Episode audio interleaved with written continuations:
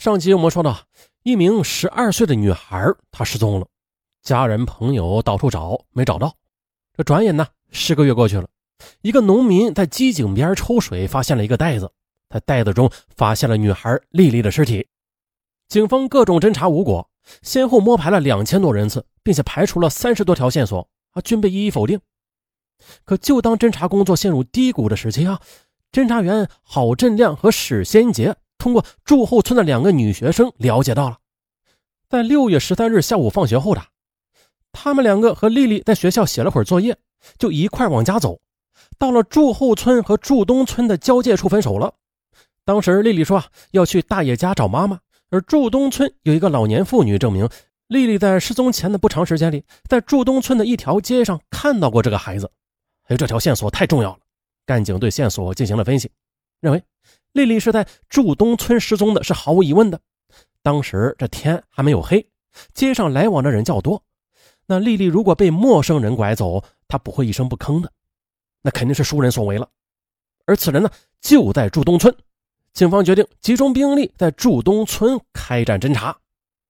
很快的，干警经过调查发现了家住祝东村的现任两木乡的中心小学教导主任张明玉，他曾经呢有过流氓行为。就是有一次，趁着本村青年妇女赵某的丈夫不在家之际，晚上去敲人家的门，图谋不轨。而更加令人震惊的是，张明玉曾经和一位女学生张某某有不正当的关系。四月二十七日，干警找到祝东村那名已经毕了业的女学生张某某，经过教育，她血泪控诉了张明玉对其长期奸淫的罪行。当时。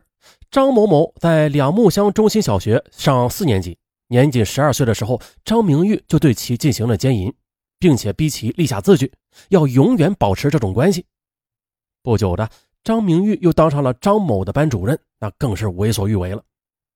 就这样呢，从小学到初中，直到张某到外地上学，张明玉强行霸占了他长达七年之久，百般摧残，致使他四次怀孕，四次流产。可让人大跌眼镜的是，张明玉他长期霸占着这个女学生进行摧残，而帮凶却是他的妻子刘显花。有时候的张某某他很长时间不到张明玉家里去，没有办法呀，都是妻子刘显花帮忙张明玉把张某某设法叫来的，供张明玉发泄，并且呢，张某某还多次的被迫在张明玉家里住宿。刘显花和孩子在一个被窝里睡觉，张明玉呢则搂着张某某在另外一个被窝里睡觉，啊，实属变态行为。这行为之恶心，让人说不出口。可是张某某除了对张明玉进行了血泪控诉之外，还提供了这样一个情况：说啊，受到凌辱的张某某和丽丽，他们俩是堂姐妹，在丽丽失踪前的半个月里啊，他也曾经带着丽丽到过张明玉家里玩过一次。而等丽丽离开之后的张明玉在张某某面前说：“这丽丽长得真好看。”那是否这个色狼又把贪婪的目光盯上了丽丽呢？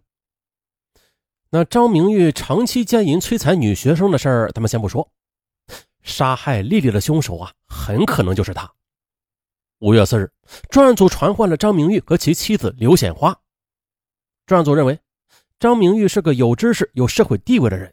他不会轻易的低头认罪的，于是便集中力量先审问他的妻子刘显花，突破之后进一步的获取证据，再审张明玉。嘿，这一招啊，果然有效。这刘显花在被审当天的五月四日晚上就交代了他帮忙张明玉奸淫和长期霸占张某某的罪行。但是干警明白，他为什么这么快就交代呀？很可能就是避重就轻。于是。继续施加强大的压力，迫使刘显花于五月六日又交代了他和张明玉在自家住的西间杀死丽丽之后，先把尸体藏在自家院内的猪圈，之后又遗失到北柳圈村的大口井中，之后他们又从猪圈里挖出粪土撒在自家的菜地里了。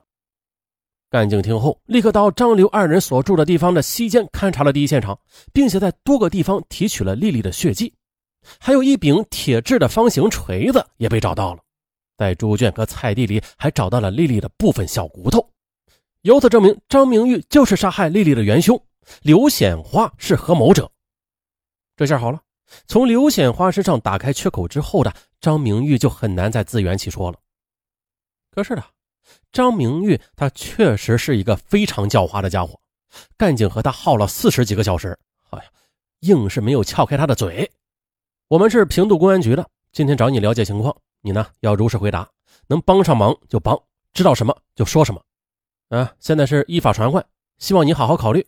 啊，讲讲自己的问题吧。哎，你们叫我说什么呀？叫你讲一下你干了违法的事情。哎呀，你们警察可以怀疑任何人呐，但是我真的不知道我干了哪些违法的事儿啊。哼，你干没干违法的事情，你自己心里明白，政府也很清楚，你还是老老实实交代吧。那我问你，你妻子刘显花了解你吧？他说你有问题。哈，他是很了解我，但是他如果说我有问题，我就有问题。那反过来讲，他说我没有问题，我就没问题喽。张明玉他很自信，他老婆不会交代他们共同犯下的犯罪勾当的，因为一旦交代，他老婆也是共犯呐。啊，就这样耗了两天两夜，张明玉也是软硬不吃。啊，既然这证据已经确凿了啊，你不吃也得吃了。最终呢，张明玉思想防线终于崩塌了啊，终于交代了他在其刘的帮助下将十二岁的张某某长期霸占摧残的罪行，还交代了他和刘显花合谋杀害丽丽的犯罪事实。张明玉三十四岁，平度市两木乡的祝东村人，初中文化，原是民办教师，由于表现积极，教学成绩好。便被推荐了上了平度师范学校，毕业之后又分配在两木乡的中心小学，成为正式的教师。还不久便担任教导主任了，并且获得优秀教师、一级教师的头衔，还是未来学校重点培养的对象。后来呢，张明玉把在外地上学的张某某叫回来发生关系之后，二人反目，张某某不再和张明玉来往，张明玉便想起了不久前的。张某某曾经领着到其家里玩的丽丽，他想，丽丽如果能像张某某那样听话，先奸一次，抓住其把柄，然后供自己长期奸淫，那该多好啊！之后呢，张明玉和刘显花商量之后说，丽丽如果能够顺从郑和他们的意愿，如不从就杀掉，别让他嚷嚷。